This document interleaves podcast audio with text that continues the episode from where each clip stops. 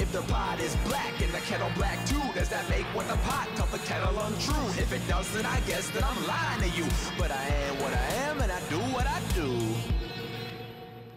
Buenas noches, buenas tardes o buenos días, dependiendo del lugar y la hora donde nos estén viendo. Y bienvenidos a este podcast que se llama Ciencia Urbana, en el cual cada semana mi compañero, preséntate Iván, por favor.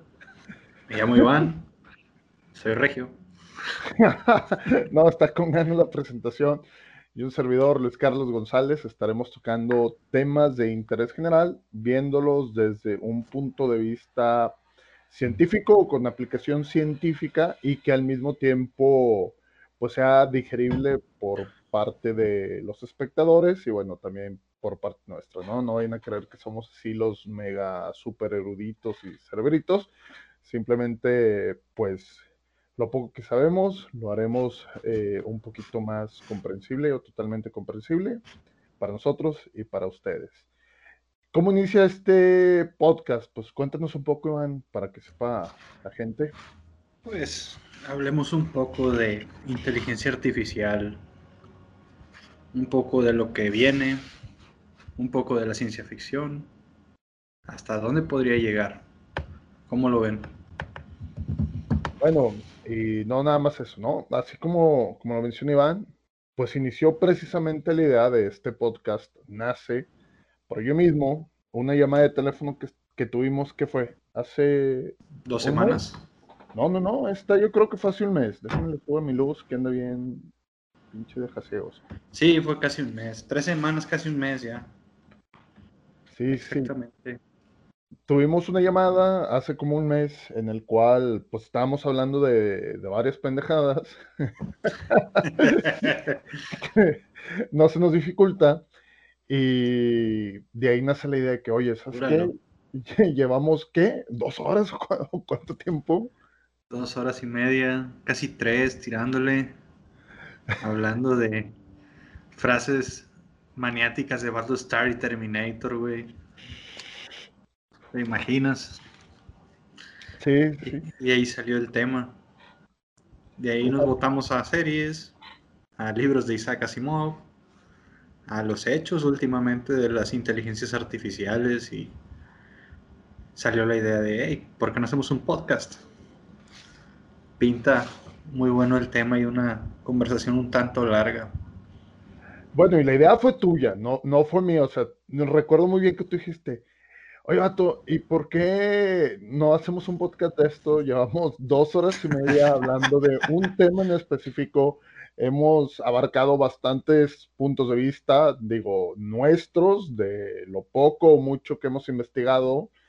Y pues estaría chido, ¿no? Entonces, pues ahí van, me puso la tarea de ver Battlestar Galactica en versión turbo. Entonces, en dos semanas, por cuestiones de trabajo, me aventé toda la serie, la web serie, la miniserie y la película.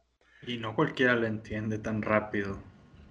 No es una serie tan sencilla, viejo. No, está muy adelantada a su tiempo. Sí me acuerdo que me dijiste, es una serie que está bastante adelantada al tiempo y muy, vaya, la gente no la entiende, no la comprende y pues ahí te vas a dar cuenta. Y sí, de hecho, cuando estuve buscando la serie de Battlestar Galactica, que sí se la recomiendo bastante, me di cuenta que la serie que tú viste, la del 2004. Así es. Sí, la del 2004 es un remake de una serie que salió en los... En los 70s. En, los 70s. 70s. Entonces me puse a investigar más, investigar más, perdón, y sale eso, que la serie tal cual es una copia al carbón, obviamente con mejor tecnología, mejores efectos visuales de lo ocurrido en, los 70s. Y también veo que quieren lanzar otra vez la serie con el protagonista de Mr. Robot, eh, Remy, que no me acuerdo cómo se llama el tipo. Wow, eso es eh, nuevo. Sí, sí, sí. Quieren ver si las, si comienzan el rodaje para el año que entra. Obviamente la actriz que hace de número 6, pues no le pareció la idea, como que sintió que, que no les iba a quedar bien. Ya sabes que Netflix. Sí, sí, Netflix últimamente hecho. Tiene dar sus sorpresas. Sí, Sí. haremos la versión nueva de Cenicienta y la princesa será una asiática negra de tres metros de altura. Una asiática negra con herencia, con herencia griega y judía, güey. Ándale, de tres metros de altura. Y como la violencia y como el maltrato animal es mal visto por los mazapanes, pues utilizaremos en lugar de ratones a dos hombres porque abajo el patriarcado y, y Cenicienta, pues no será Cenicienta, será Ceniciento porque aparte es un gay oprimido. Oh, carajo. Ya sabes, el Es nuevo. Netflix y la libertad de expresión, ¿no? Chale. Bueno, entonces, como comentábamos, pues así nace la idea del podcast eh, y cada semana vamos a estar tocando temas diferentes. Eh, tal vez algún día lleguemos a hablar de que, oye, ¿y Dios existe? Y entonces ahí ya meteremos argumentos científicos de por qué Dios e- existe y no nada más los rosarios de tu tía que hace todos los días a las 8, ¿no?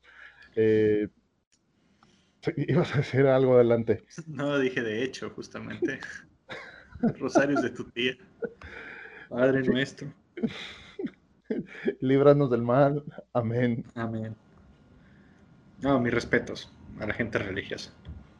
Sí, obviamente es, es chiste esto, pero todos los que nos escuchen y tengan una fe muy alta, que crean en, en- en su divinidad, en su Dios, en sus santos, en que no existen santos o en una religión en específico, no se trata de eso para nada, de hacer burla. eh, nada más es parte de, parte de la dinámica. Eh, se requiere de mucho trabajo para tener esa fe y esa devoción y pues no cualquiera.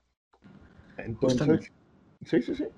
Entonces les digo, vamos a hablar de varios temas de interés general, vamos a meter el enfoque científico, eh, quizá algunas veces alguno de los dos tenga que ser la de abogado del diablo, tanto de la parte de la ciencia como de la parte Vox Populi, para poder entablar un debate, una conversación un poquito más rica, ¿no?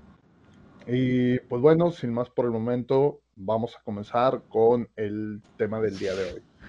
La inteligencia artificial y a sugerencia eh, del fundador del podcast, o por lo menos de la idea del podcast, tú Iván, vamos a tomar como base de esta plática la serie Battlestar Galactica. Galáctica. ¿Por qué no nos das una pequeña introducción de lo que se trata la serie en cuanto a la idea, el manejo de la misma y su proyección, ¿no? Aquí en proyección hablamos de cómo va evolucionando poco a poco la serie. Obviamente, lo menos que se pueda vamos a spoilear. Digo, si es necesario, vamos a tener que tomar eventos de la serie, ni modo que digamos, ah, no, no, por spoiler no digo. Y entonces pasó, ahí verán, ¿no? Muy bien. Bueno, a grandes rasgos la serie se basa en un futuro o en una época donde la humanidad es una raza avanzada. Estamos de este punto aquí a miles de años adelante. El viaje espacial es una realidad. La humanidad para tener su mano de obra barata o su estilo de vida decide crear máquinas. Qué raro, ¿no? Eso ya lo hemos visto en muchas distopías. Justamente crean una tipo de raza, un tipo de raza llamada Cylon. Ajá. El ¿Qué son los Cylon? Los Cylons son máquinas con organismo, con tejido viviente dentro que se dedicaron al principio a ser sirvientes de la humanidad, pero después de un tiempo la inteligencia artificial empezó a evolucionar, a evolucionar, a evolucionar, y empezó a rebelarse contra la humanidad, lo que llevó a una guerra entre los humanos y los Cylon, que duró un muy buen tiempo. Justamente ya entrando a lo que es la serie de 2004, ya lleva un tiempo la, la humanidad de llevar la paz con los Cylon y cada cierto tiempo se miran un par de embajadores, cosa que la humanidad cumple al pie de la letra y los Cylon nunca lo pisaron, hasta que un día sucede. Y justamente ese día viene, que curiosamente y como un buen cliché gringo, es el inicio del fin. bueno, básicamente ya después de todo eso que les digo, la humanidad simplemente es lo que queda de la humanidad escapa por el espacio. Y de poco en poco, una serie que tú vas viendo que es ciencia ficción muy al estilo del canal Sci-Fi, porque prácticamente de ahí viene la serie, empieza a tornarse, a meterse en la religión, a meterse en la religión, a meterse en la religión. Y vas viendo que la misma raza cibernética que crearon los humanos se empiezan a meter, vato, hablando de Dios. Dios está aquí, Dios está aquí, Dios está aquí. O sea, ¿hasta qué punto evolucionó la inteligencia artificial para tener conciencia en algo teológico? Válgame. ¿Qué necesitas? ¿Es un error en la inteligencia artificial o hay algo más? Eso es lo que empiezas a ver de poco a poco. El cómo empiezan a basar los humanos siendo totalmente paganos, literal hablando de los dioses griegos, y los Cylons hablando directamente de Dios, hablando sus experiencias, sus vivencias, cómo les hablan, cómo ven, cómo profetizan, vato, porque incluso tienen hasta profetas increíblemente. Y la serie se va desglosando, desglosando hasta que vas viendo escenas increíbles como la escena del teatro. Ah, la escena del teatro. La escena del teatro, desde la primera temporada lo vas viendo y te das cuenta que dices, ah, cabrón, la vas tirando a León, la vas tirando a León, pero al final de la serie, si le pusiste atención y ves esa escena, dices, ah, cabrón, te enchina la piel. Muy buena. China la piel. Muy, muy buena. Supieron manejar muy bien el concepto, supieron manejar el, pues toda la simbología, ¿no? Está englobada de, para no spoilear, y que puedan ustedes saber un poco lo que está hablando Iván, imagínense que están en una casa de ópera, porque es una casa de ópera realmente donde Literal. ¿Ah? Literalmente si no conocen una casa de ópera, digo, yo no lo conozco, pero la he visto en películas, no hay a creer que mamador de que, oh, sí, yo voy a la ópera, sí. No, no, no, no. Es, ustedes entran, tal vez, para que se den una idea un poquito más general, a un museo, ya ven que está el lobby, que está muy grande. Para los que son de Monterrey, es como si entraran al, al al Museo de Historia, sí, al Museo, al Museo de Historia de México, Ya ves que tiene dos escaleras a los, a los costados, entonces sí, imagínense, ustedes entran a un lugar grande, es un lobby muy, muy grande y tiene dos escaleras. Bueno, así es la casa de ópera, el lobby de la casa de ópera. Entonces, hay entradas por arriba y hay entradas por abajo, ¿no? Y mi salida está a la derecha. se ve en, el webcam. Chiste malo, no me digan. Sí, no, no te preocupes. ok, entonces, tú puedes subir las escaleras y las escaleras tienen dos entradas y luego tienen más entradas dependiendo si vas a palcos o a las diferentes secciones. Para los que no conocen un museo, imagínense que van al estadio de Tigres, de Rayados o del, o del equipo de su, de su preferencia. Literalmente estás en el estacionamiento, pasas la puerta, tienes las escaleras para los accesos que están en las diferentes secciones, en, los VIP o palcos y en la parte general, pero por abajo, ¿no? Lo mismo pasa en la casa de ópera, están todos los asientos como si fuera, eh, se han visto los Óscares, es el ejemplo perfecto, porque está todo alrededor como si fuera el Coliseo Romano, en el estadio también, nada más quítele medio estadio como si fueran un concierto o a su festival Vive Latino o, o a cualquier festival de esos mm, de música que no me gustan, que luego hablaremos de eso. Y justo enfrente está el escenario, tienen ahí a los músicos, tienen al soprano, etcétera. Entonces, la escena de la casa de ópera es afuera, desde el lobby, y cómo van avanzando, tú ves eh, pues el escenario del lobby, tú ves las escaleras del lobby, cómo se mueven, y al final ya cuando sucede esa, porque fue una premonición, ¿verdad? Que tuvieron. Así es. Sí, justamente lo tiene por un lado una Cylon que se va haciendo famosa de poco en poco llamada Atenea y la presidenta de la humanidad. Justamente vas a ver a la destructora de la humanidad y al traidor de la humanidad ahí en el en, la, en esa visión junto con un niño.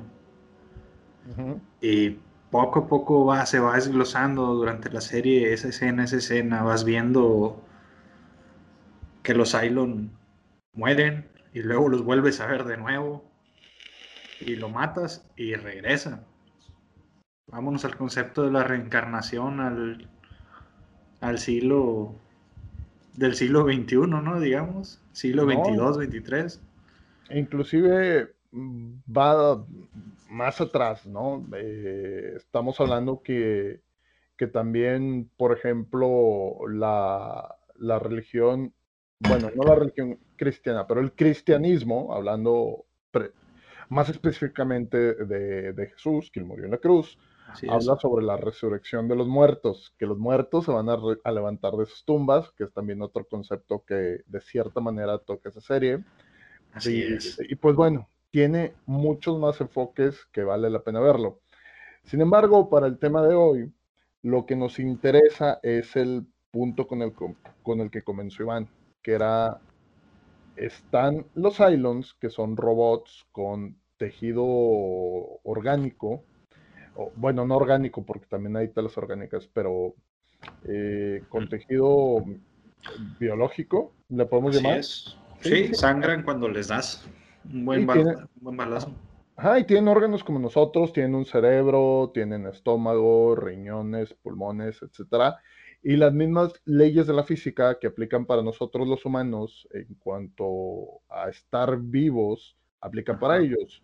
No sería como tal vez el concepto de un Terminator, que el Terminator, pues aunque tenía su piel y sangraba, pues él no pasaba nada. Inclusive en las escenas finales donde vemos que al Terminator lo matan con un, o, lo matan con un tubo, pues la computadora reinicia, los circuitos buscan un atajo para que la computadora pueda seguir funcionando. Aquí no, les disparan y murieron. Bueno, murieron.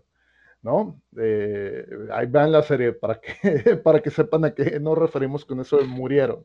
Murieron entre comillas, hermanos. Y pues lo mismo, o sea, les cortan un brazo, les cortan una pierna, no vuelven a crecer, no se pueden poner un implante, eh, tal vez pudieran usar un implante que le pusieran como cualquiera de nosotros, ¿no? Si te mochan el dedo y tu dedo está en el, en el hielo, está congelado durante un corto periodo de tiempo, vas al hospital, te lo pueden volver a coser, pueden volver a unir tus terminaciones nerviosas y ya funciona otra vez. Eso aplicaría para los Cylons. Inclusive los Cylons llega un punto de la serie donde se dan cuenta que su estructura ósea, o sea, los huesos, pues son iguales que los de los humanos, ¿no? Nada más lo que cambia es el ADN y la estructura de, la celular molecular, más bien dicho. Sí, la estructura molecular es, es, es, distinta, es diferente. Entonces, comenzamos con ese concepto de los Cylons, como bien dice Iván, pues comenzaron siendo máquinas al servicio de la humanidad, como pues ahorita las tenemos nosotros. Un automóvil es una máquina, la computadora es una máquina, existen máquinas para cortar lámina, existen máquinas para grabar láser, hacer diseños en láser. Ah, tenemos máquinas para todo hoy en día. Y ese es el concepto que está manejando la serie. Llega un punto en que las máquinas, a quienes además se les dota de inteligencia artificial, se dan cuenta que los humanos las están usando para beneficio de ellos.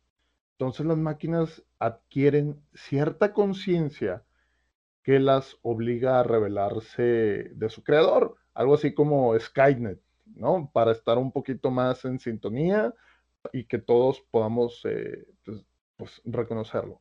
Es como Skynet, los que no han visto Terminator, sería como la película Inteligencia Artificial, Justamente. donde el, el niño se da cuenta, tiene conciencia de lo que es, ¿no? O la película Yo Robot que protagonizó Will Smith ya está basada en la obra del mismo nombre de Isaac Asimov. Y pues hay otras películas que han también tocado ese tema. Odisea en el espacio. Así es, Odisea en el espacio. También. ella. Muy buen material. Hay unas más nuevas ahorita en Netflix. eh, una creo que se llamaba. es, lo que ve la gente ahorita, digo. Había, un- había una que solamente llegué a ver un spoiler. O bueno, no spoiler, un anuncio de una máquina que era la mamá de una tipa y mm, nunca supe qué onda con esa serie, pero dije, es una película. Y de hecho era la que iba a comentar ahorita, que se llama Yo soy mamá o Soy mamá, una cosa así. eso, esa película. También habla de eso y pusieron una nueva, no me acuerdo cómo se llama, donde el chavo está, es un científico que está tratando de revivir a su esposa en un cyborg, ¿no? Entonces es el concepto que está más o menos utilizando la serie. ¿Qué pasa? Hoy en día nosotros pues ya estamos adentrados en inteligencia artificial, tal vez no como estas series de ciencia ficción, pero ya lo estamos viendo en todo. Los que estén familiarizados con la programación han oído hablar del término redes neurales o redes neu- neuronales, disculpen, que básicamente lo que hacen es imitar cómo funciona una neurona o por lo menos cómo creemos o entendemos que funciona una neurona, ¿no? eh, lo que dicen es, bueno, aquí está, construyes tu red neural, tiene una serie de nodos, el cual eh, eh, tiene el input o la entrada de datos, los nodos que hacen que se conecten con otras neuronas y los nodos de salida.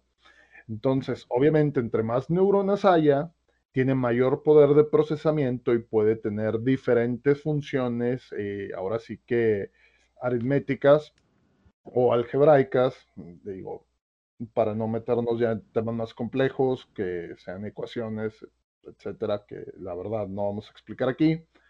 Y lo que hacen es, van a procesar toda la información como nosotros la procesaríamos o buscando imitar como nosotros la procesaríamos para poder dar un resultado.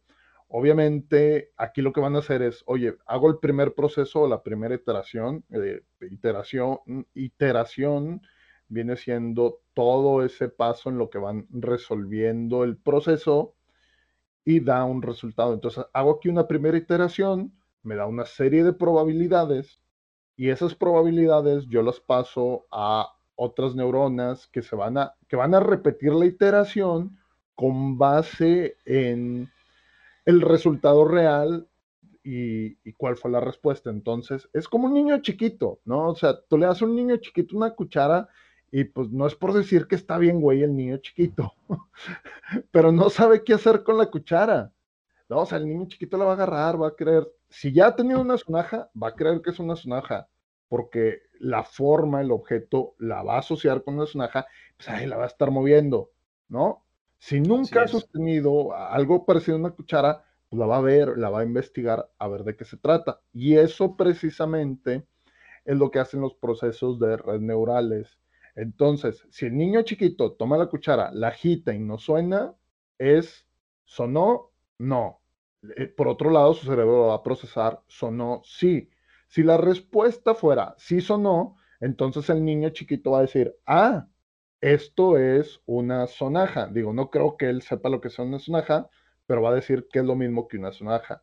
Si no suena, el niño chiquito va a decir, pues no, no es una sonaja, sirve para algo más. Entonces ya ahí viene todo el aprendizaje que los padres utilizan de que no, mira, agárrala así, tomas tu cucharada y la llevas a la boca. Y así es como el niño empieza a través de todas sus experiencias a descartar y decir, no es una sonaja, no es tal vez una palita, no es un osito de peluche, no es, no es, no es, no es, no es, y al final se queda sí es algo que puedo agarrar, sí es algo con lo que puedo levantar algún líquido, con lo que puedo levantar algún objeto, sí es algo que me puedo llevar a la boca, no es algo que pueda morder porque me duele, y sí es. es algo que sirve para alimentarme. Así, tal cual, bien vago, simple y sin entrar en detalles, es como funcionan a gran escala las redes neurales que nosotros programamos para la inteligencia artificial. Tocar, oler y probar prácticamente. Algo así. Nada más que en la era digital, o como nosotros lo hacemos, pues no tocamos, no probamos y no olemos. Simplemente lo, tra- lo traducimos a un lenguaje eh, matemático donde a través de ecuaciones complejas y métodos aritméticos complejos podemos llegar a resultados, ¿no? Y ya estamos avanzando al grado de, pues ya ven que los colores tienen nombres de números y letras. No sé si tú lo has visto, Iván, cuando editas una imagen o algo. Mm. Sí, sí me ha tocado un par de veces. Entonces, ya estamos en esa parte donde a través de una cámara pueden ver el color, pueden traducirlo a su nombre, que son letras eh, hashtag FF00AB, por decir algo, no me sé los nombres así. Y entonces, a través de esas ecuaciones, de esas redes neurales, empiezan a, a hacer un, ahora sí que, una discriminación de nombres y poder decir, ah, sí, esto que tú me acabas de decir es que busque el color negro que es igual al nombre FFFFFF. Entonces, si hace match lo que él está procesando con lo que tú estás buscando, ahí surge el proceso, el proceso de, de razonamiento Mm. y la máquina va a decir, sí, voy por aquí. Si no llegara a ser match, que fuera, por ejemplo, gris, que estuviera un match así, diría, oye, no, pues no es aquí o me estoy acercando, déjame busco más un ángulo donde sí se dé el color que estoy, que estoy buscando. Inclusive, pues los sonidos emiten unas, unas frecuencias, ¿no? Así como en las películas que vemos, oh, electro, el, electrocardiograma, y que empiezan a, sal- a- a salir ondas de cómo, cómo va latiendo el corazón y cómo pinta los, los picos y valles, pues es lo mismo, el sonido tiene cierta frecuencia, ciertas ondas que se pueden traducir en, en bits, que se pueden traducir en números, y el robot hoy en día lo que puede hacer es distinguir esas frecuencias, porque ya llevamos años computalizando sonido, de hecho ahorita no nos pudieran escuchar si no fuera por todos esos estudios de audio que se conocen. Eh, los discos de viniles no se hubieran, de vinil, perdón, no se hubieran grabado si no se conociera el- la existencia de las frecuencias, eh, no sería posible el formato MP3, etcétera. Entonces, al tener, eh, ahora sí que computarizadas y al tener registradas esas ondas, es que una inteligencia artificial puede saber si estás hablando, si tu volumen es alto, si tu volumen es bajo, si ciertamente te encuentras lejos, si ciertamente te encuentras cerca. Y ya a través de, ahora, de, la, inte- de la integración de esas ondas, pueden distinguir qué idioma estamos hablando. ¿Por qué? Porque al integrar esas ondas se forman las palabras que estamos nosotros Así es. De ahí las pasan a un motor de, pues sí, literalmente de, de Un traducción. motor de un traductor, un motor de búsqueda. Sí, sí, sí, de-. Ándale, de sonido a texto, como el Speech Analytics o todos esos que para leer ebooks, cosas así. Entonces, matemáticamente, tanto las letras como las ondas tienen un número que se le asigna, hacen el match y dicen, ah, bueno, la palabra hola equivale a este valor eh, numérico, por lo tanto, me está hablando en español por lo tanto, lo puedo traducir al inglés y la inteligencia artificial lo va a entender. De hecho, salió un aparato que dicen que es un traductor al instante, que no importa en qué idioma hables tú, Sí. ¿Y cuál entienda yo? Me lo pongo, es un chicharito y, ah, sí, mira, está hablando ahí en chino, guachi, guachi, guachi. Yo, ah, no, sí, con madre. sí, justamente, creo que sí lo había visto en algún anuncio. Creo que hasta hay aplicaciones en Google que lo hacen a la vez. Hablas y te traduce todo. Sí, sí, ahí sí existe. Entonces, eso, aunque suene muy básico, ese proceso, ese trabajo de traducción al instante es producto de inteligencia artificial. ¿no? Es lo que haría cualquier políglota humano. Digo, mm, eh, existe gente que te habla cinco idiomas, seis idiomas, dos idiomas, etc. Y lo que ellos hacen es, escuchan una palabra, hacen el switch en su cabeza para el otro idioma, entonces ya nada más dicen, ah, me está saludando, me está mentando la madre, eh, quiere que le regale una cheve, quiere, no sé. Quiere mi cartera. Ándate. quiere, quiere vender mis calzones en una página japonesa. De hecho, ¿qué quita que nosotros o nuestros cerebros no sean, no estén en un lenguaje de programación? Si te pones a ver eso. Exactamente. Qué, bueno que tocas ese punto. O sea, todos los cerebros se mueven igual que el corazón. Hay valles, hay montes, depresiones, o sea, y lo vas comparando. Todos los cerebros aparentemente son diferentes, pero en ciertos estados de ánimo son muy parecidos. Tú tienes una frecuencia única, pero todas las frecuencias se ajustan a un estado de ánimo. Así es. Como si estuvieras programado para eso. Para, para prácticamente demostrarlo. Pues es que estamos programados, digo, recuerden que existe el dicho, el, cerebro es una supercomputadora humana y por lo tanto podemos aprender, podemos desaprender si se daña lo que sería en, un disco duro, un, un clúster, bueno, si nos, dan, nos dañan una neurona, toda esa información se pierde, ¿no? ¿Qué pasa si le da virus a tu, a tu computadora? Truenas, imagínate. Es lo mismo. Pues sí, es lo mismo, o sea, por eso lo comparamos. ¿Y por qué lo comparamos con una máquina? Pues es, la necesidad del ser humano de, comprender todo lo que sucede. Y la mejor forma para nosotros de poder imitarlo es a través de las máquinas. Primero salieron las líneas de producción, luego salieron las planchas, luego están los brazos mecánicos. Hace un mes aproximadamente se creó el primer brazo mecánico que puede distinguir entre sustancias tóxicas, biológicas eh, o patógenas para poder hacer experimentos en un laboratorio clínico. Y la gente se asusta, dice, oye, espérame, si ya tienes un robot que puede hacer lo que yo hago y para lo que yo estudié, pues me van a quitar la chamba. No, no, no, o sea, no va por ahí, no se trata que la inteligencia artificial o ese sea su fin. Y ese es el debate que hay ahorita desde hace dos años, el decir, ¿hasta dónde vamos a llegar Ustedes saben que la tecnología que tenemos ahorita no es la misma que hace 10 años, para nada. Eh, estamos creciendo de una manera increíblemente rápida a comparación de la evolución humana. Hemos logrado, sí, eh, ¿qué, te gusta? El Internet está desde la década de los 50, 60 para uso militar. Militar. En para los 80 entró, 70, 80 llegó a entrar al uso civil, el uso científico, perdón. Así es. Y por acá ya entrando, finales de los 80s, 90 empezó de poco a poco a entrar al uso civil.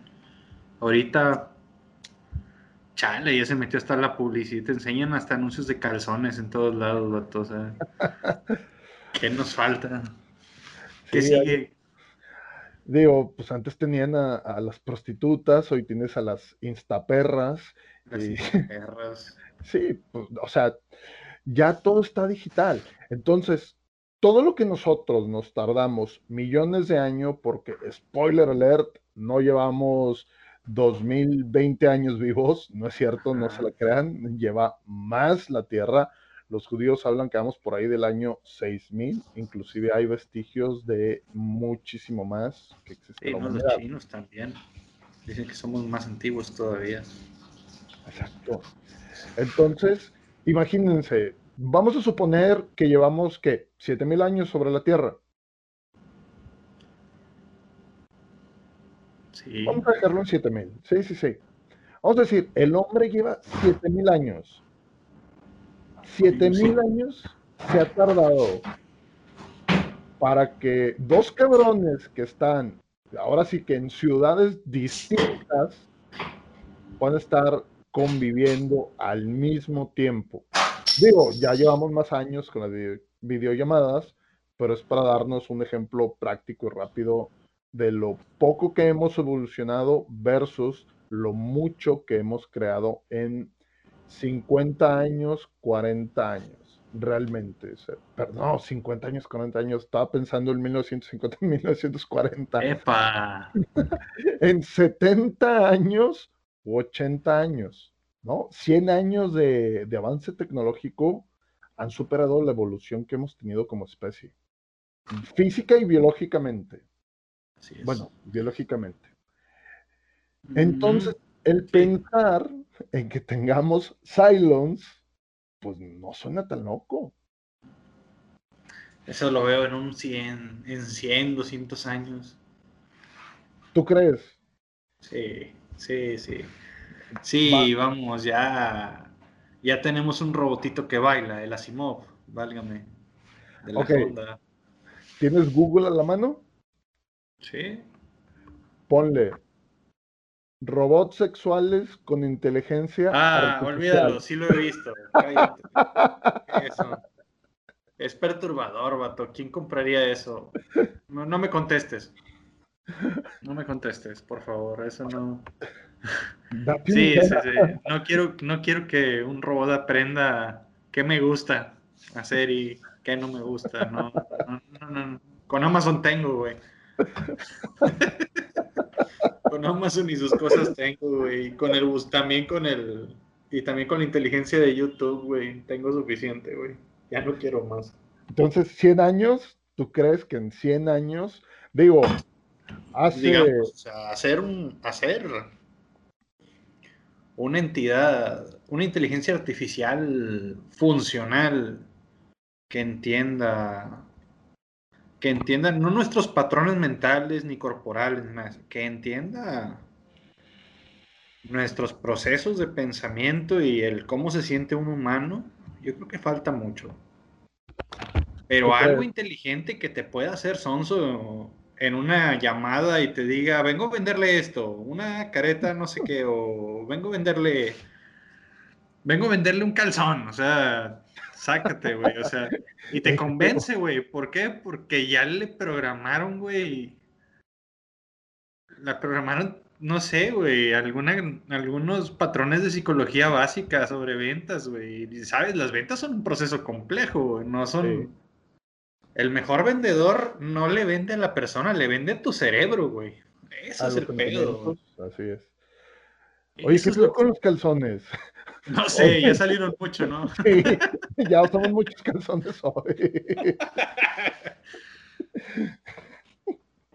Pero sí, es lo que te digo, o sea, ¿cuánto nos falta? ¿Cuánto nos falta? Ahora ya, hablar de una entidad robótica que ya sea, que ya haga moléculas orgánicas y cree seres orgánicos con programación de esa misma inteligencia artificial, dices, ay, güey, o sea, ahí sí ya, bueno, sí es un terreno un tanto difícil. Bueno, tendríamos que crear una, para empezar, una mitocondria, pues sí, Artificial. exacto, artificial. Poder crear una, mitocon- una, eh, una mitocondria artificial y poder generar todo ese proceso de mitosis que llevan a cabo las células para poderse multiplicar. Pero bueno, yo estaba, yo estaba viendo, yo estaba leyendo que este año ya se imprimió el primer, el primer tejido orgánico, o sea, así como una impresora 3D, bueno, tejido orgánico ya se logró imprimir. Estaba viendo que también ya construyeron un corazón cibernético funcional de tamaño humano y no las máquinas gigantes que hemos visto en algunas películas para que bombee la sangre. Sí. Digo, 100 años es mucho. Sí, no, no, no, no, no. Una para mí, una parte cibernética, yo creo que no estamos a mucho de tener una tripa de hule que te funcione como un intestino común y corriente, güey, pero una computadora que funcione como un cerebro, güey, o sea, era... tú me comentabas el caso de Microsoft, la inteligencia artificial. Ay. Pues, que le hicieron. Empezó. Sí, ¿no? La, programaron para parecer un adolescente y decía que quería conocer el mundo, quería, quería verlo todo, conocerlo todo, y para cuando acordaron, la inteligencia era racista, amaba a Hitler. O sea, fue un, fue un desastre completo. ¿Qué significa? Aquí ya no entra la inteligencia artificial, que la inteligencia artificial se vaya a hacer así implica que nosotros no, como raza, no estamos maduros mentalmente para tener inteligencias artificiales avanzadas. Es un peligro, es un peligro, pero también es un gran beneficio. Ya lo hemos visto, Japón lo está haciendo ahorita. Estamos en un tiempo, desgraciadamente, en este momento de pandemia, que los japoneses simplemente han estado usando una inteligencia artificial en un paciente a la vez. La inteligencia artificial mide hasta tus moléculas, cosas que no pueden ver los doctores. Y dicen, a este paciente le sirve tanto de tanta, dosis de este medicamento, este medicamento, este medicamento, este medicamento, este medicamento. Lo prueban y voilà. El paciente sale por su pie del hospital. Pero no nada más Japón. Lo está usando Estados Unidos. No me acuerdo si era. también Estados Unidos. Varios países en Europa más avanzados lo están usando. Mm.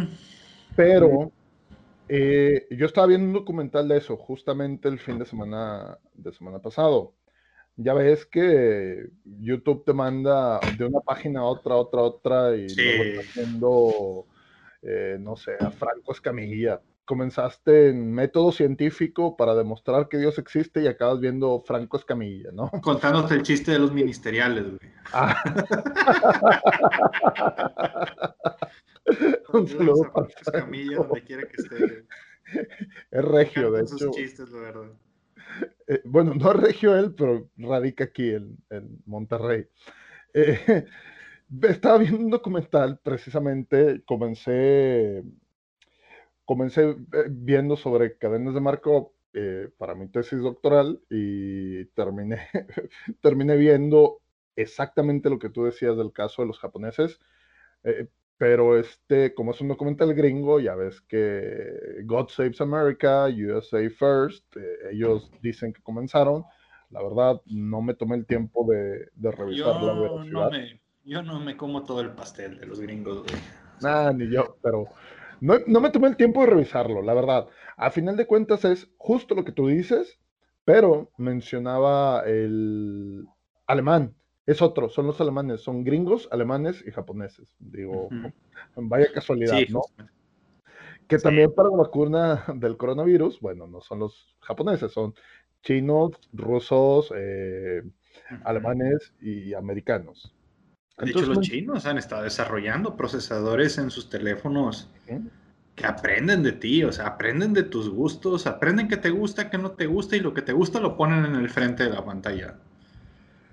Sí, ándale, y de hecho en ese documental hablaba también ah, en la parte ética, que era donde iba a llegar, es, ah, primero habla en alemán, dice, sí, ya estamos, que la medicina y te puede detectar a través de ver las radiografías, o sea, tú con tu smartphone puedes tomarle fotos a las radiografías que a ti te sacaron y te va a decir, tú tienes, no sé, un pulmón colapsado, por decir algo. Sí.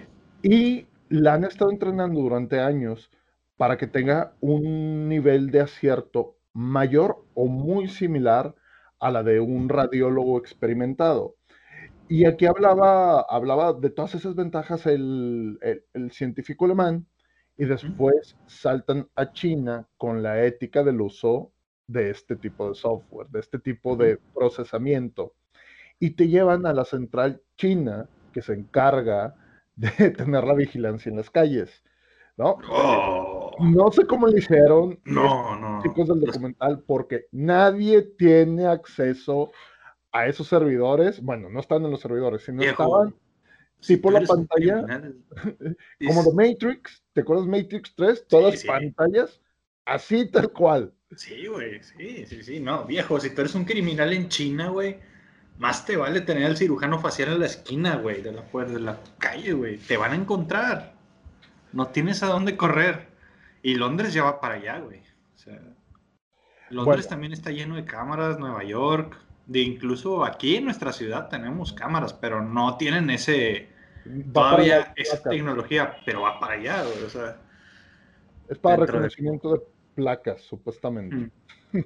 sí, pero por ahí empieza, Claro. así empezó. Claro. Te digo, los chinos decían, ¿no? Por lo menos este tipo chino encargado de la tecnología de reconocimiento facial, decía, no, no, espérame, yo tengo acceso a todas las cámaras de China, ¿no? O sea, las de la calle. No, no, no, no, a todas. Cuando digo todas es todas. Tu webcam, tu celular, todo lo que tú puedas conectar a una terminal de internet, Los celulares de fuera del país también. son chinos. Huawei, Xiaomi, todas esas marcas chinas, digo, yo tengo un, un Inco. Xiaomi y mi Xiaomi, la- esa cámara la pueden ver en China. Sí. Cual. La cámara web que yo tengo es china, la pueden ver en China. Entonces ahorita están viendo nuestro podcast y, y de que, oh, sí, mexicanos, oh, oh, son, Están hablando mal, vétalos. sí, Vétalos de China. todos son iguales. Tú los ves igual, nosotros los vemos iguales. Está bien, cabrón. Ahora, eso es, eso es lo interesante de la inteligencia artificial. ¿En qué se basa? ¿Qué mira? ¿Cómo observa? O sea, justamente como tú lo decías hace rato, de poco en poco vamos a, va a ir aprendiendo, va a ir aprendiendo como nosotros aprendemos, aprendemos, aprendemos, aprendemos, aprendemos. Así como de chiquito que me tocó no ir moviendo la cabeza cuando iba en la bicicleta y me fui de cabeza, güey. La inteligencia artificial tiene que aprender, güey. A no ser, a ser más atenta, más atenta, más atenta, más atenta. Que eso fue lo que aprendí. Sé más atento cuando estés manejando.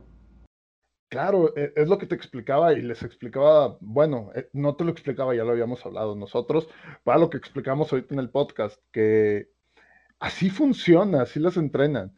Entonces, ¿te acuerdas en el 2000, 2000, 2001, la primer cámara de celular que llegó a México de Sony Ericsson? que era un Eh, aditamento, o sea, tenías tu celular y luego tenías la cámara, literalmente la cámara era más, más larga, se la ponía. Sí, era casi la mitad del teléfono, güey. Era, era, como, era como poner legos, güey. Órale, güey. y las fotos malísimas, todas pixeleadas. Ah, pero eso sí. Te reconocían cuando sonreías, güey. Ah, Eso No. sí. ese ya fue después, no Ah, fue en no. esa cámara, ese fue más adelante, no me acuerdo si fue Motorola o Nokia, pero eso fue más adelante. Eh, pero sí, así eran las cámaras pixeleadas. Bueno, toda esa información que se ha ido recaudando digitalmente, además de la información que los científicos han utilizado con las fotos eh, originales que tomamos análogamente, es como se crean los, los eh, sistemas de reconocimiento facial, ¿no?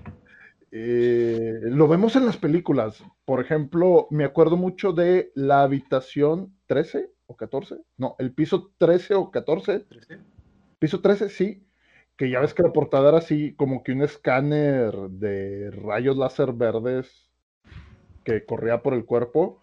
Ya hay cámaras así, eh, donde baja literalmente como si fuera una, una máquina de escáner cerebral, eh, baja, te analiza a través de rayos láser y luego va a tu computadora y redendea ese modelo 3D.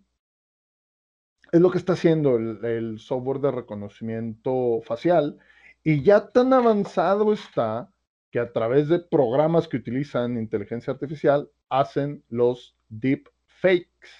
¿Qué son los deepfakes? Deepfakes no basta solo con el Photoshop de poner tus ojos, tu nariz, tu boca en la cara de alguien más, sino que ahora ponen toda tu cara o todo tu cuerpo en otra persona. ¿No? A eso estamos Veas Star Wars, güey, con la princesa Leia. Sí, sí, sí. Carrie Fisher murió antes de la segunda película y se pusieron, creo, quién era su hija o su hermana.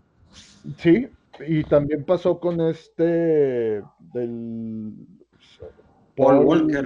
Paul Walker en, al final de la última película de Rápidos y Furiosos, donde él sale, que su hermano lo utilizaron como modelo base para digitalmente poder incluir los, los gestos faciales de Paul Walker en esa escena donde, donde Paul Walker y Vin Diesel separan caminos, ¿no?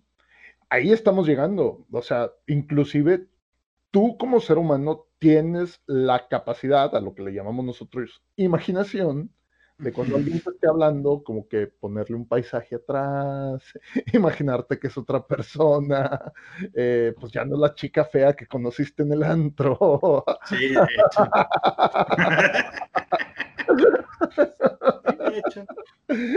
Ya estás tomando el café con otra chica. Disculpen, pero yo creo que es el ejemplo más fácil que podemos utilizar para compararlo con estos deepfakes, ¿no? Para allá vamos. O sea, no es, no faltan 100 años, no estamos desconectados, no es una fantasía que ya los avances en inteligencia artificial son muy grandes. De hecho, la primera inteligencia artificial que podemos reconocer para uso doméstico fue con la primer consola de videojuegos. La primer consola de videojuegos, a diferencia de lo que muchos creen, no es el Atari. Había otra antes. Es, no, se llama Panasonic, no, era, déjame, primer consola de videojuegos eh, era la, la Magnavox Odyssey. Magnavox Odyssey eh, fue la primera consola de videojuegos. Ellos inventaron el juego de ping pong, si, te acuerdas, ¿no? Sí, sí, Dos varitas así, va saliendo. Güey, ese juego me encanta, güey. A pesar de lo sencillo. ¿Quién no? Es genial. Por algo se hizo un hit en los bares. Sí, de hecho. Es prácticamente como jugar lo que le llamamos pinball aquí en Japón, el pachinko, válgame. Con las bolitas de metal. Ah, Nada más que en lugar cambia de un tablero físico a uno digital. Entonces digo, ahí nace la primera inteligencia artificial porque este juego se probó de dos maneras. La primera es tú y yo jugando con el control para que cada quien controle su bracito y la otra es una persona jugando contra la máquina. Entonces, la máquina tenía que predecir hacia dónde iría la bolita para no perder, ¿no? Y pues también grandes avances los hemos visto a través del ajedrez. Sí, sí, cómo no. Eh, no soy muy seguidor del ajedrez, pero por algún lugar leí que no han derrotado ahorita la inteligencia artificial más cabrón en ajedrez. Sí, de hecho, justamente si nos vamos ya a lo nuevo, ya hay algunas inteligencias artificiales inclusive en los juegos online, vato. Sí. La vez pasada, creo que estábamos hablando de una, de una inteligencia artificial, discúlpenme si me equivoco, creo que era DeepMind. DeepMind, perdón. No me acuerdo. Corroboro.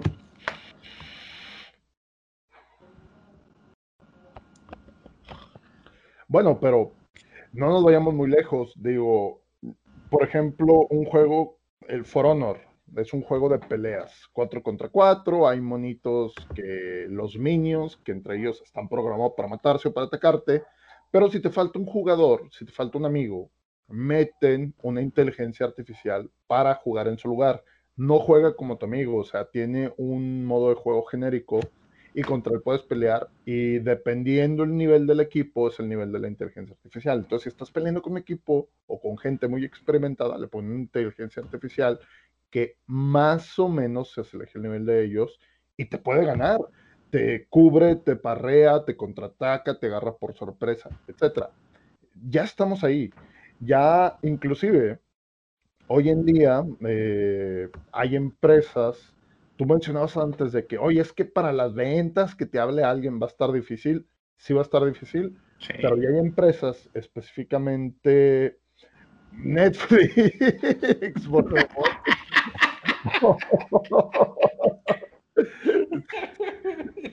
es una larga historia de por qué sé de la inteligencia artificial de Netflix. No lo voy a contar.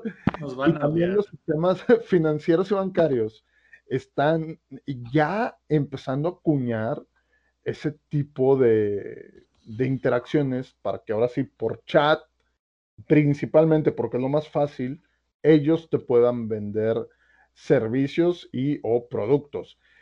Y, por ejemplo, si tú te metes ahorita a una página de un banco, del banco más grande mexicano, hay que aclarar que mexicano, ya te, ya te comienzan a recolectar información y ya hay una pantalla de ayuda genérica, que ya lo hemos visto en, otros lados, pero lo que este banco quiere es que a través de esas interacciones que ahorita y que llevan dos años eh, trabajando en ellas, pueda la máquina sola resolver todas tus dudas. Ahorita ya van en la fase de prueba donde las preguntas fáciles como cuál es mi estado de cuenta, eh, quiero cambiar mi NIP, cuánto dinero debo, cuánto dinero se me abonó, a dónde hice la última transacción, ya te la responde. ¿no? no importa el lenguaje que tú uses, ya distingue qué es lo que tú quieres a nivel muy básico, si tú quieres. Pero entonces el salto que mencionabas, pues no está tan lejos. Mira, justamente aquí lo estaba buscando. La inteligencia artificial es de la empresa DeepMind se llama AlphaGo. Ajá. Lo hizo jugando ajedrez y ahora lo está y ahora en StarCraft 2. O sea, es uno de los juegos más jugados en estrategia en tiempo real. Y yo creo que los jugadores más complicados para llegarles a jugar son los, los asiáticos. Los coreanos. Los coreanos. Son prácticamente los coreanos. Meten demasiados, demasiadas órdenes por minuto. Y esta inteligencia artificial, al parecer, dijo, lo hizo en condiciones algo especiales, pero aún así logró aplastarles por cinco partidas a cero. ¡A su madre! Eh, sí, señores coreanitos que fueron violados por una máquina eh, no se meten al agua mientras los violan, no a electrocutar. y no, utilizan lubricantes hidrosolubles tampoco. Es interesante. Es interesante porque, como en cualquier juego, debes de conocer qué es, para qué sirve cada cosa. hay unidades para tierra, unidades para aire y unidades, unidades aire, aire, aire, tierra válgame. La inteligencia artificial en menos de cinco juegos aprendió y luego te barrió, güey, y no le ganabas. O sea, sabía qué mandar primero, mandaba carne de cañón o no sé cómo lo hacía, pero debió de darles una buena pelea, güey. Sería interesante. Después de andar en bicicleta cinco veces sin voltear, aprendió Sí, sí, sí. Sí, Eso tal cual. Es lo que hace. ¿Y cómo, ¿Y cómo lo hizo esa inteligencia artificial? No se lo programaron. Lo tuvo que aprender.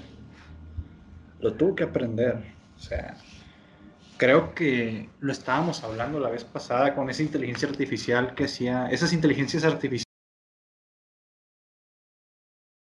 No recuerdo la fuente ni ya no, ni cómo se llaman esas inteligencias artificiales hacían mercadeo o hablaban entre ellas de manera humana y de poco en poco fueron cambiando el código para comunicarse y de repente fue irreconocible para los programadores ni para, y para la gente. ¿Su propio lenguaje? Hicieron su propio lenguaje y ellas entendían su propio lenguaje y dices, a la madre, güey, ¿qué hicimos? Tuvieron, tenían, supuestamente se dice que tenían esas inteligencias conectadas a la red y tuvieron que desconectarlas de la red y, mantuvieron, y no se sabe si mantienen los servidores encendidos o apagados para investigar cómo se comunican. Pero ahí va. Y, Ahí un poco. y es, y eso lo vimos en Battlestar Galactica. Sí, así Eso Ajá, tienen su propio lenguaje con el que controlan las naves, con el que calculan a qué lugar van a hacer el salto hiperespacial para, para escapar o para tomar por sorpresa a los, a los humanos al momento de atacar, o entre Cylons cuando se empiezan a pelear. Y pues no, no es muy alejado de la realidad, ¿no?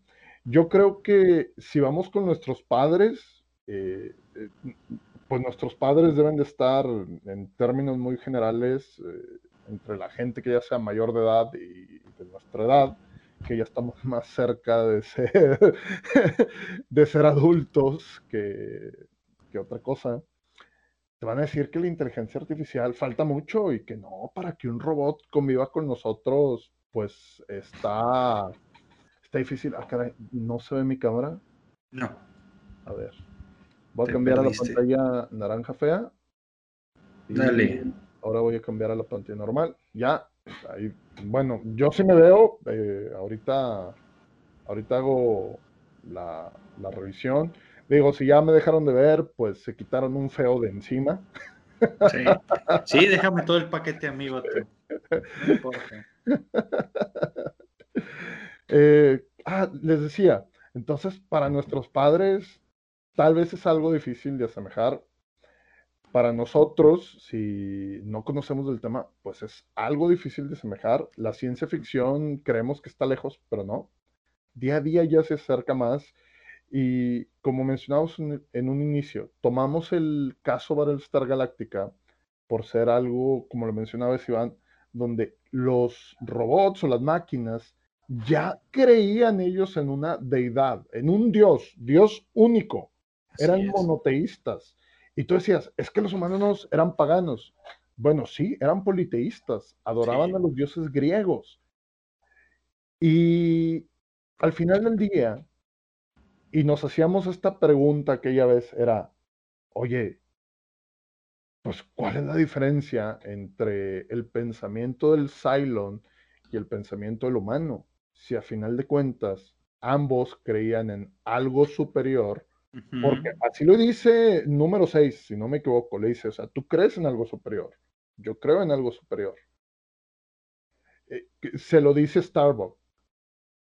Hay Así un es. capítulo donde se lo dice Starbuck, que tiene una discusión porque Starbuck le dice, es que tu Dios falso, y ella le dice, no, espérame, no es mi Dios falso, es el único Dios, pero para términos amigables, tú crees en algo superior, yo creo en algo superior. Sí, justamente. La tolerancia. Exacto. Tolerancia religiosa. Ahí está, entonces, nos hacíamos esa pregunta, o sea, ¿cuál es la diferencia si los Cylons pueden creer en un Dios, pero los Cylons saben que ellos los fabricaron los humanos? Eso está un tanto complicado y es donde yo te digo, espérame, vamos en pañales ahorita. Ya hablabas tú justamente sobre una máquina que le ganó a gamers en un juego Sí. como StarCraft, que es muy complicado, porque como tú lo mencionas, hablamos de intercambio de bienes, de construcción de unidades, de saber cuántas tropas tienes que tener para poder contrarrestar o Así invadir. es. Exacto. Y Sí, por un- minuto, segundo. Es un rollo. Es un rollo todo eso. O sea, y, y una sola computadora lo hace. O sea, dices, ay, güey, ¿qué pedo con esto? Y la verdad, el reto se ve jugoso. Se ve muy jugoso. Para un gamer profesional, porque de plano está para un gamer. Yo no soy profesional, así que no, no creo darle pelea a esa cosa. Pero, No, pero, me impresiona. pero vamos a que ya están en ese punto. Ya están en el punto que Microsoft tuvo que apagar a su inteligencia artificial porque se hizo neonazi revolucionaria y pues bueno, si siguiera encendida ahorita quisiera matar a todos progres, te lo puedo asegurar. Sí, Como hecho. iba ahorita, querría matar a todos progres por sus ideas tan estúpidas que tienen. Eso no me voy a disculpar, es mi punto de vista y es una realidad. sí, me haces acordarme otra vez de ese, me haces acordarme otra vez de ese estudio y sus versiones extrañas de películas y series. Pero bueno, o sea, a final de cuentas, yo estoy demostrando en este momento, o acabo de mostrar un comportamiento similar a esa inteligencia artificial, que a mí no me lo inculcaron mis padres ni me lo inculcó la sociedad. Fue mi propia decisión el expresarme así. Y regresando al tema de Battlestar Galactica, si los Cylons decidieron actuar, creer en un dios o hacer X o Y cosa, fue porque ellos, a través de años de experiencia, se dieron cuenta que eso era matemáticamente la mejor opción. Inclusive lo dicen en una parte de la serie cuando les pregunta el este Adama, Adama Senior les pregunta que, oye, ¿y por qué nos atacan? Y le dice, no me acuerdo si fue el profeta de los Islands o... Creo que fue Leoven. Sí, ¿Sí? Leoven. Creo que fue Leoven, no recuerdo. No me acuerdo quién, pero un Cylon le dice, oye, espérame, no te estamos atacando, nosotros nos estamos defendiendo. Y obviamente después en la serie te das cuenta por qué dicen que se están defendiendo.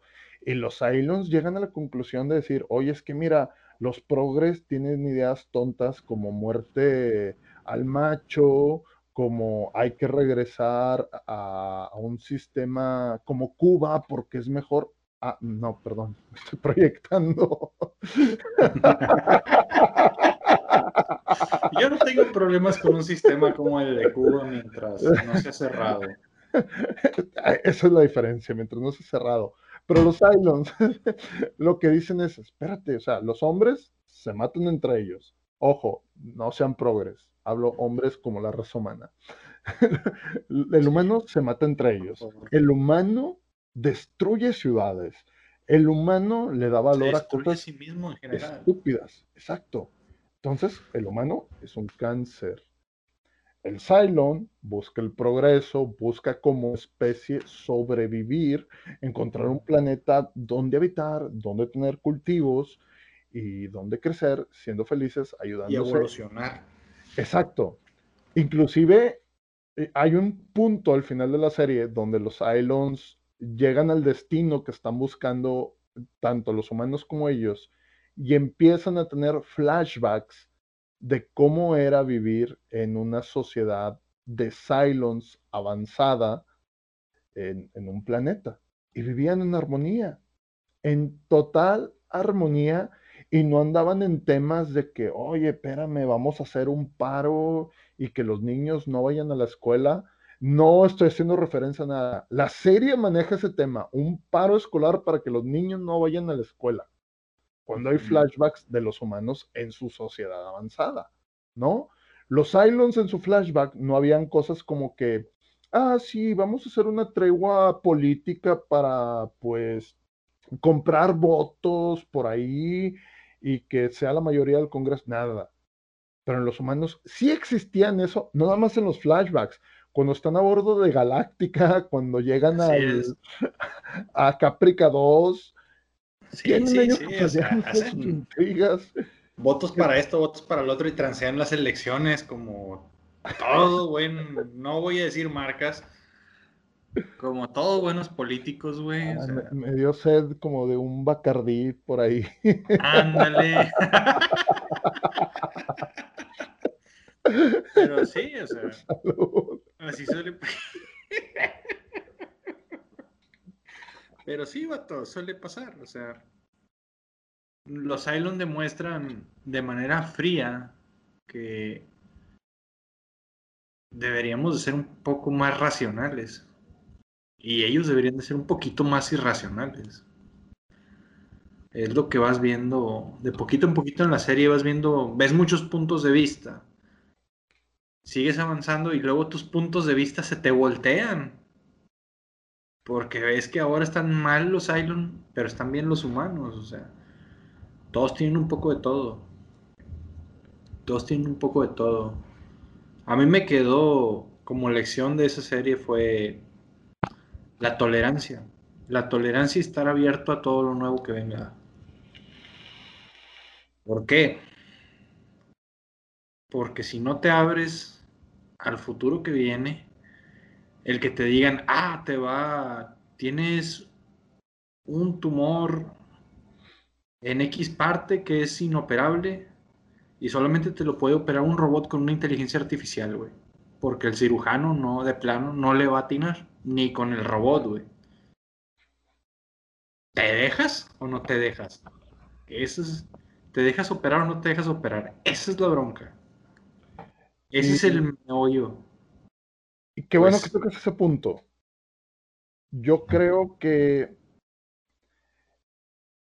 eh, eh, digo, ya, ya llevamos casi una hora. Eh, yo creo que vamos a ir cerrando más o menos con estas ideas que, vaya, acabas de darle al clavo, ¿no? El, santo grial de, del problema con, que hemos tenido siempre con el avance tecnológico es, ¿vamos a permitirlo? ¿No vamos a permitirlo? ¿Vamos a permitir que algo que nosotros creamos nos supere?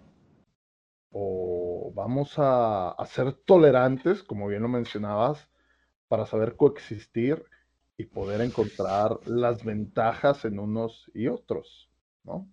Justamente, eso es lo que te digo, y eso es lo que, eso es lo que a mí me dejó esa serie. O sea, o te abres a los cambios o pereces, güey. Exacto. O pereces, güey. Voy a tener que spoiler esto. Adelante. Pero en la serie los Cylons se dividen. Sí. Se dividen en las máquinas frías, güey, y los que en realidad creen en Dios. Los que creen en Dios ya habían hecho su granito de arena entre los humanos. Y los humanos empiezan a creer en un Dios único, en un pequeño número de personas. Y empieza a haber un cisma entre los humanos. Y hay un cisma entre los Cylon. ¿Qué pasa? O sea, ¿qué pasa? O sea, resultó que los Cylons, la inteligencia artificial de los Cylons resultó ser tan humana como la de nosotros. Y lo vas a ver. Ve la serie, es lo que yo te puedo decir. Y vela aprendiendo. Ve, o sea, no le pierdas ni el más mínimo detalle y te vas a dar cuenta que, o sea, hay más de lo que puedes, de lo que nos espera en un futuro. Porque sí, sí puede pasar en un futuro. Puede ser utópico o puede ser distópico. Pero va a pasar. y sí, como lo tú mencionas, utópico. Eh, volvemos al inicio con Isaac Asimov. Pues, Así Ya nos dio una probadita de este futuro y de ahí viene toda la ciencia ficción, ¿no?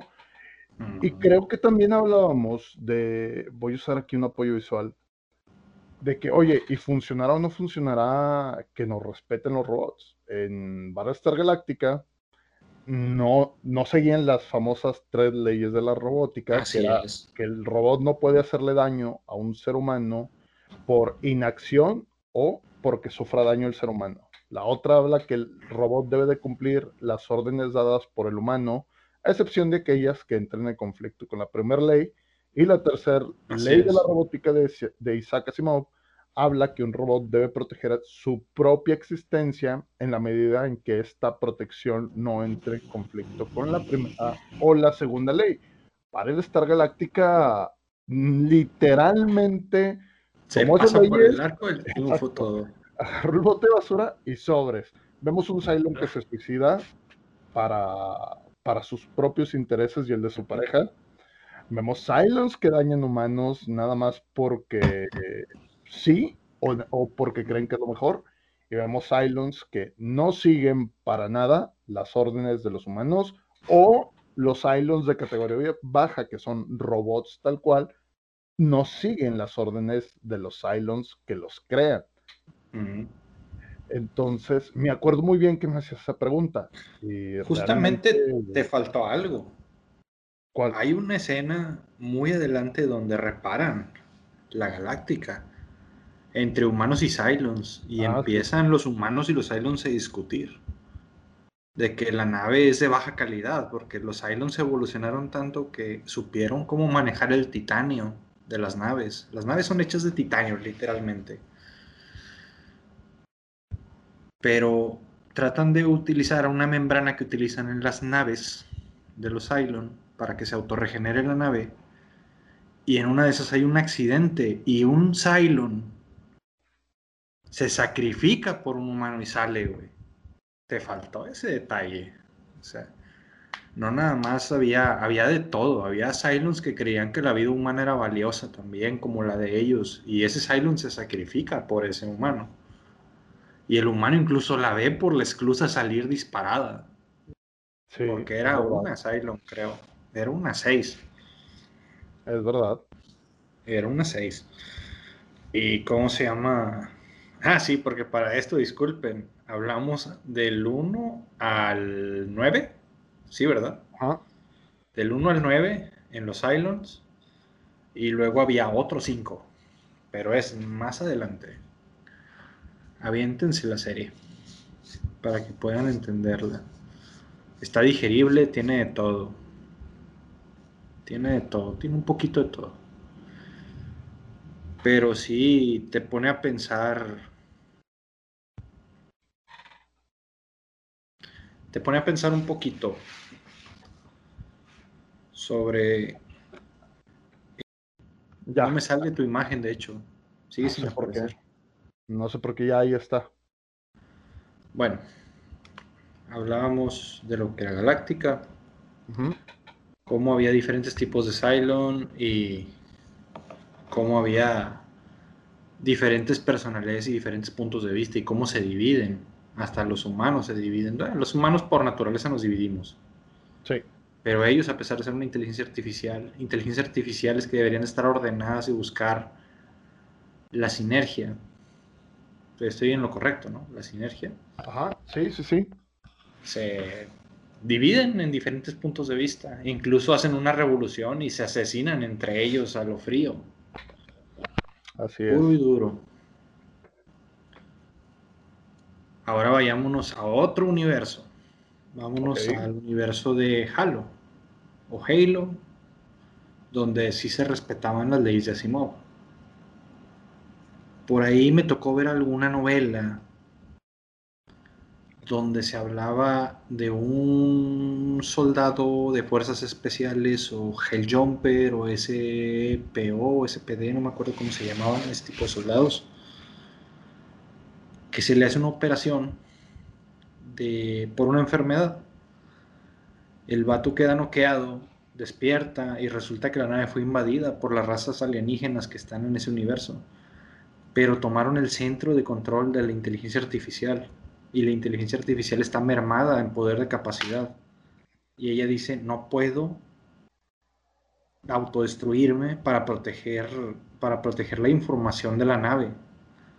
O sea, quiere decir que la inteligencia artificial tiene un procesamiento tan grande que puede sacrificar vidas humanas en pos de la mayoría de las vidas humanas que hay en la Tierra o en el resto de sus colonias en, en lo que se divide su universo. Y te avientas la novela o ese episodio, porque creo que también hay un episodio sobre eso. Sepa dónde. Y la inteligencia artificial al final ve el sacrificio de ese, de ese soldado, que era el único que quedaba en la nave. Por él no se destruía la nave. Por ese procesamiento mermado. Cuando el vato comprende eso y se sacrifica, la inteligencia artificial se autodestruye. Junto con todo lo que hay ahí, junto con todos los alienígenas. Está muy, muy interesante también el ver que el procesamiento de una inteligencia artificial puede llevarla a que podamos, a que pueda sobrepasarse las tres leyes, tal y como pasa en ese libro y en esa película de Yo Robot. Me imagino que lo has, sí lo has leído, ¿no, Carlos? Sí, tengo la colección de cuentos de Asimov y tengo. Ahí viene el de Yo Robot. Sí, Sí, justamente. Ujú. O sea, la computadora alcanza a superar su procesamiento, supera su procesamiento y supera las tres leyes. Y se da cuenta que para que las tres leyes sean válidas en su punto de vista, tiene que proteger a los humanos de destruirse a sí mismos. Y ahí. Y creo, quieras o no, investiga bien las tres leyes si nunca las has visto y trata de darle el giro que ella da y te revienta el cerebro, quieras o no. Dices, ah, cabrón, las leyes son puras y duras. No, no es cierto. Empieza a pensar, ¿por qué? ¿Por qué esto? Y si hago esto para esto y esto y esto. Y empiezas a brincar procesos, tal y como desde el principio lo dijimos. Empezó a aprender desde el principio. Sí. Fue aprendiendo, fue aprendiendo y fue tomando lo que le llaman los religiosos el discernimiento de qué está bien y qué está mal. Claro que lo tomó desde el lado de la lógica. Y nosotros no siempre somos seres lógicos. Eso es lo que nos distingue de una inteligencia artificial. Pero si la inteligencia artificial llega a tomar ese punto de vista, como el de nosotros, perdiendo la lógica, piénsenlo. Si les gusta, dennos un comentario y díganos. Yo creo que lo doy por terminado por hoy. Sí, la verdad es que es un tema muy amplio. Eh, no se compara para nada con lo que hemos hablado, o lo que hablamos aquella vez. Y hay mucho de qué hablar. Eh, la verdad es que... tela para cortar.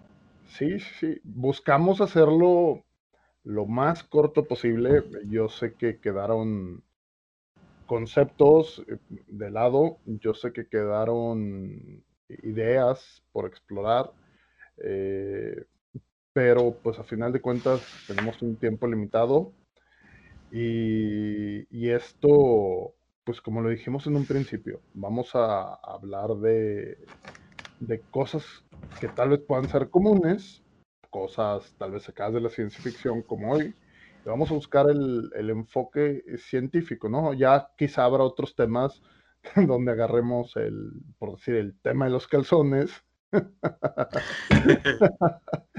y dar la explicación. calzones? Esa es la pregunta del millón. No, no, no, pero ¿sabías tú que existe una explicación de por qué los japonesitos, digo, que es los que, eh, hablando de la imagen o el estereotipo de los que snifean o huelen calzones, ¿sabes tú que hay una explicación científica del por qué lo hacen? Es primitivo. Va más allá de eso, o sea, va más allá de eso, o sea, tiene que ver con un enfoque cultural, con un enfoque, como tú lo dices, primitivo de saciar ciertas necesidades y pues hay otra tela, digo, ya, ya hablando un poco más en serio. Yo creo que es simple, si es como un animalito, si huele mal no me arrimo, si huele bien, pues sobre la idea. parece muy simple, tiene más allá que hablar, digo, pudiera ser algún tema el cual toquemos el por qué los japonesitos huelen calzones. Ah. Hay, máquinas expendedoras con calzones, güey. Claro, y te las mandan a tu casa. yo me quedé pasmado cuando vi eso alguna vez. Dije, no mames, en Japón es legal eso. Sí, es legal. Y en México también es legal. No hay una ley que lo prohíba. Bien, haré mi empresa de calzones usados. Chicas que quieran vender calzones, por favor, contacten a Iván.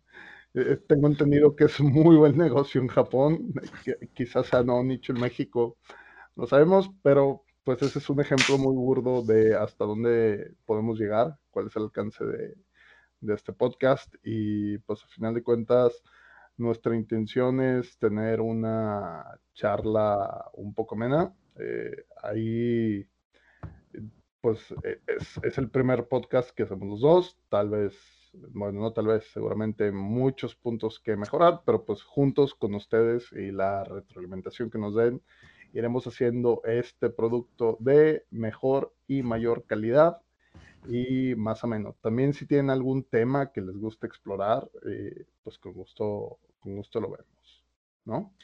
Por favor. Con todo gusto. Les agradezco por habernos escuchado. Esperemos que nos sigan escuchando y... Ah, discúlpenos por meter tanto los calzones. Siempre hay un chiste que se queda en todos lados. Así es. y por podcast o lo que quieran o capítulo. Esperemos que no sean los calzones. Esperemos que no sean los calzones. Es un tanto desagradable y chistoso. sí, de hecho. Sí, de hecho, de hecho. Bueno. sí, muchas gracias por todo. Y pues cualquier comentario que quieran, por favor, háganlo. Eh, si lo están viendo en video, pues ya saben, como todos dicen, aquí abajo dejen sus comentarios. Si lo están escuchando, eh, ¿dónde te pueden encontrar, Iván?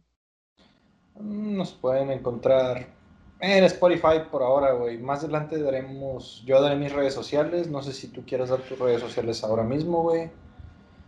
Digo, vamos empezando, es un buen proyecto, me agrada la idea. Y poco a poco nos vamos a ir soltando cada vez más para ir dando más, ya sea una conversación más suelta o más humor. Todo depende. Si les gusta, escríbanos. Si no les gusta, escríbanos. Si, si nos odian, escríbanos. no importa. Por mi parte, me despido. Les recuerdo, soy Luis Carlos González y mi compañero. Iván Elizondo. Estamos para servirles, para entretenerlos o para servirles material para que nos tiren hate. Nos vemos. Así es. Bye.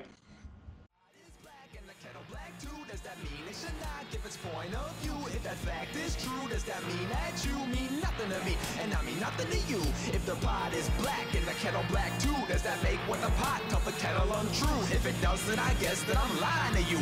But I am what I am and I do what I do.